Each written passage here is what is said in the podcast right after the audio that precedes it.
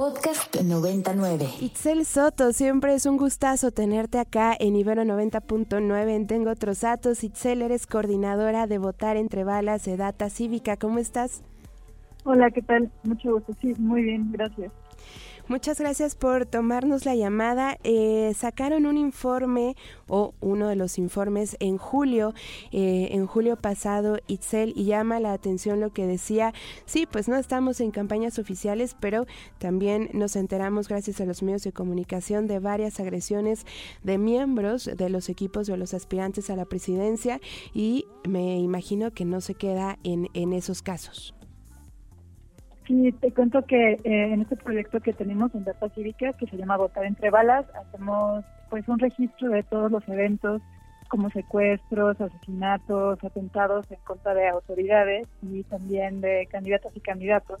Lo llevamos haciendo desde 2018 eh, y tenemos datos hasta julio, el mes pasado de 2023. Y cada mes estamos sacando un boletín eh, con lo más importante de, de cada mes, ¿no? Entonces, el último que salió fue en julio eh, de este año y sí, bueno, ahí registramos eh, un poquito más de casi 40 eventos eh, asociados con, con este tipo de violencia que le llamamos eh, criminal electoral. De acuerdo. Y eh, ya hemos, eh, digamos, analizado con ustedes los números, por ejemplo, de cada eh, elección local, pues, y también a, nivel más nacional, pero te quiero preguntar de este mes y sobre todo, pues porque ya digo, llama la atención que no estamos en un proceso electoral formal, eh, apenas están eh, buscando quién puede llegar a la candidatura y a pesar de eso, sí hubo eh, bastantes agresiones, sobre todo me llama la atención en Veracruz. Sí, fíjate que Veracruz es, bueno, los cinco años que llevamos haciendo este levantamiento, la entidad federativa donde registramos más eventos de violencia criminal electoral. Y como bien dices, eh, pues no vemos que no solo está asociado con las elecciones, eh, porque, bueno, algunas maneras ya de influir, de influir del crimen organizado en la política, pues no es solo contra candidatos y candidatos, ¿no? Eh, sino contra autoridades en general. Lo vemos mucho en contra de bueno, atentados y ataques violentos en contra de, de autoridades, sobre todo a nivel municipal. Uh -huh. Y bueno, desde 2022 hemos registrado eh, muchas agresiones en contra de autoridades de seguridad pública. Okay. Eh, por ejemplo, muchos atentados contra policías, pero lo medimos como fuera de, eh, de combate, ¿no? Como de enfrentamientos armados, eh, sino por ejemplo eh, pues lo que pasó el mes pasado del secuestro de 16 eh, funcionarios de la seguridad eh, pública que fueron secuestrados, ¿no? Entonces, como que estamos viendo mucha violencia en contra de autoridades de seguridad fuera de combate, o sea, fuera de enfrentamientos y balaceras, ¿no?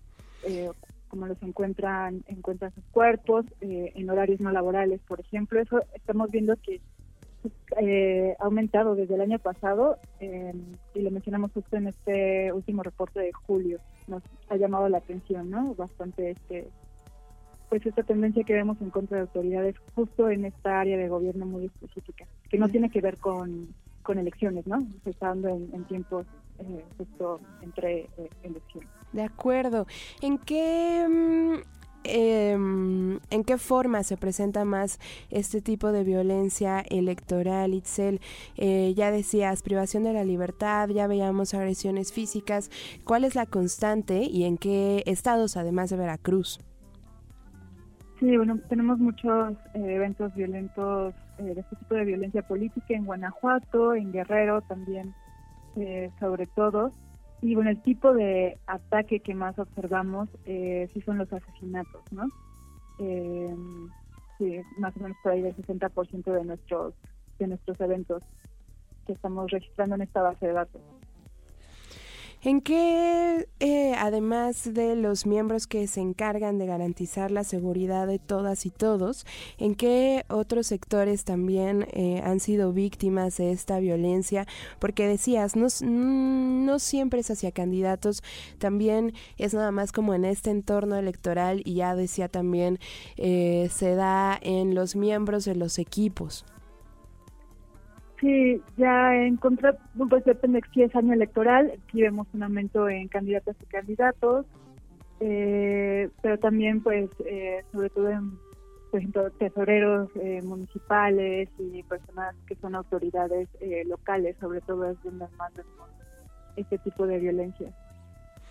De acuerdo, Itzel, ¿Cómo han entonces em, o cómo se están preparando para ahora sí el proceso que se nos viene a partir de ya en dos semanas, a partir de septiembre, cuando todo se empiece a formalizar, que esté dentro de lo legal, ¿no? Sí, exacto. Eh, bueno, muy importante, vamos a seguir con este registro de eventos. Eh, que bueno, eh, tuvimos apenas una modificación en la metodología, eh, se va a publicar también eh, en nuestra página de Votar entre Balas. y bueno, siempre ha sido un reto como seguir haciendo este esta base de datos, pero la seguiremos actualizando cada mes, seguiremos sacando reportes mensuales y tenemos como pensadas como también algunas colaboraciones. con periodistas siempre hemos colaborado, hemos dado algunos cursos justo como de cómo cubrir eh, eh, elecciones em, y les enseñamos a cómo usar nuestra base de datos, ¿no? Porque finalmente, gracias a los periodistas y los periodistas, tenemos podemos hacer esta base de datos que se nutre de noticias. Entonces, eh, bueno, tenemos pensadas colaboraciones con mucho con periodistas y em, estamos haciendo también un análisis geográfico a nivel municipal que ya también les presentaremos pronto sobre pues, cómo se agrupan los municipios en donde se presentan altos niveles de violencia y si existen en México algunos eh, municipios que no presentan este tipo de violencia, pero están rodeados de municipios con altos tipos de violencia, un poco para, para estudiar qué está pasando en esos, en esos lugares.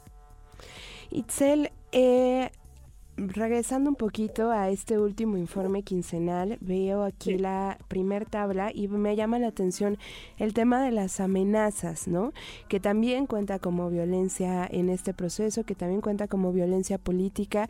Eh, desde desde qué momento las empiezan a contabilizar. Cuentan las redes sociales, cuentan obviamente las amenazas, me imagino, telefónicas, ya las amenazas directas. Eh, los agredidos pueden eh, identificar o en su mayoría identifican a quienes eh, les, les señalan. Sí, en, estos, en este tipo de evento, que son las amenazas, solo las metemos a la base de datos cuando tenemos por ejemplo, manifestaciones físicas como una manta, no una narcomanta, o cuando hay eh, efectos eh, reales, por ejemplo, que una candidata se baje de, de la candidatura, ¿no?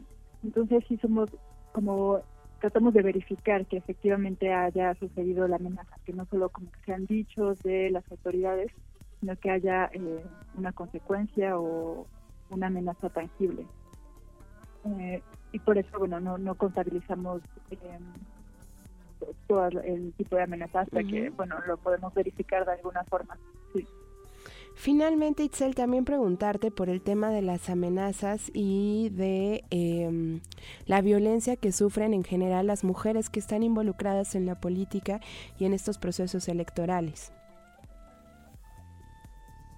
Em, sí, sí tenemos eh, pendiente, digamos, como hacer un análisis de género un poco más detallado, pero sí algo que justo hemos observado desde que empezamos a contabilizar este, este tipo de violencia es que pues en las amenazas están más representadas las mujeres que los hombres. Pensamos que de alguna forma eh, bueno, ellas ya no, no llegan a sufrir otros tipos de violencia más grandes más graves, digamos, como asesinatos, porque antes se bajan de la contienda, ¿no? Eso sí es algo que hemos observado mucho en esta base de datos, que tiene que ver justo con amenazas y género, De acuerdo. Itzel, pues invítanos entonces a revisar de manera mensual Votar entre balas, en dónde lo podemos encontrar y también si es que somos eh, testigos o víctimas de algún tipo de violencia durante este proceso que se nos viene, si podemos acudir a ustedes. Sí, eh, pueden revisar tanto la base de datos, descargarla y eh, también como revisar algunas visualizaciones de los datos en general. en una página que tenemos de internet que es votar-medio entre-medio balas.datacivica.org y ahí también viene un botón hasta abajo donde presentamos todos los reportes mensuales y también más sobre la metodología. Y bueno, eh, las denuncias como tal eh, no sería con nosotras ni, serían como parte de la base, digamos, porque eh, nosotros lo que hacemos es como una identificación automatizada eh, en Google de noticias donde se presenten este tipo de eventos. Y ya después nosotras eh, confirmamos que efectivamente hayan sucedido esos eventos a través de, observar la noticia en varios, en al menos dos medios de comunicación conocidos y hacemos una revisión manual ¿no? sobre este tipo de eventos, pero lo, lo obtenemos de noticias. Esa es como nuestra fuente principal. Perfecto, Itzel. Pues te agradezco muchísimo que nos hayas tomado esta llamada y por supuesto seguiremos al habla con Data Cívica. No, muchas gracias. Eh, un gusto siempre platicar con usted. Itzel Soto es coordinadora de Votar entre Balas de Data Cívica. Ya las hemos tenido por acá más de una vez y siempre, siempre vale la pena detenernos un poco a hablar de lo que se vive fuera del foco mediático. Oigan, eh, en el collage que les presentamos, al inicio del programa. Nos faltó meter algunos audios por cuestiones de tiempo, pero nada más eh, para no dejar y para que lo tengan presente. El Reforma sacó una encuesta que la verdad vale mucho la pena que le echen un ojito y por acá están también los porcentajes eh, de los aspirantes a la presidencia de Morena. ¿Quién preferiría que fuera el candidato a la presidencia de Morena en el 2024? Claudio Sheinbaum en efecto lleva la, lleva la delantera con 37%, eh, subió en comparación con mayo, pero también está después Marcelo Ebrard que bajó del 26 al 22% y los que nos hicieron falta mencionarles es Gerardo Fernández Noroña con un 7%, Manuel Velasco con un 6%, Manuel Velasco recordemos va por el verde en alianza con Morena, Adán Augusto bajó del 6% al 5% y Ricardo Monreal, ¿alguien ha visto este entre comillas, reality que Ricardo Monreal sacó en este proceso de, de mm, pues de mítines eh, de pre pre pre campaña con su familia y con su equipo de campaña y demás porque si sí cuéntenme la verdad es que yo vi un poco el, primer anuncio y ya jamás me dediqué y no lo volteé a ver nunca más pero Ricardo Monreal bajó del 5% al 4% por acá también está un poco el trabajo que hizo el Reforma en comparación eh, si hoy fueran las elecciones y por ejemplo fuera Xochitl Galvez contra Claudio Sheinbaum o contra Marcelo Ebrard, ¿por quién votarían? Échenle un ojito para que vayan viendo también las preferencias y por supuesto no se queden solo con una encuesta más bien eh, abran un poco más el panorama.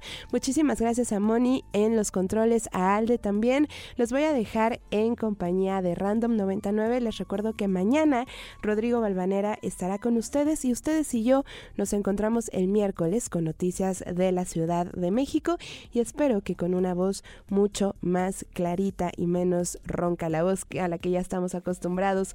Em, eso, que tengan muy buen inicio de semana. Bye bye. Para más contenidos como este, descarga nuestra aplicación disponible para Android y iOS o visita ibero909.fm.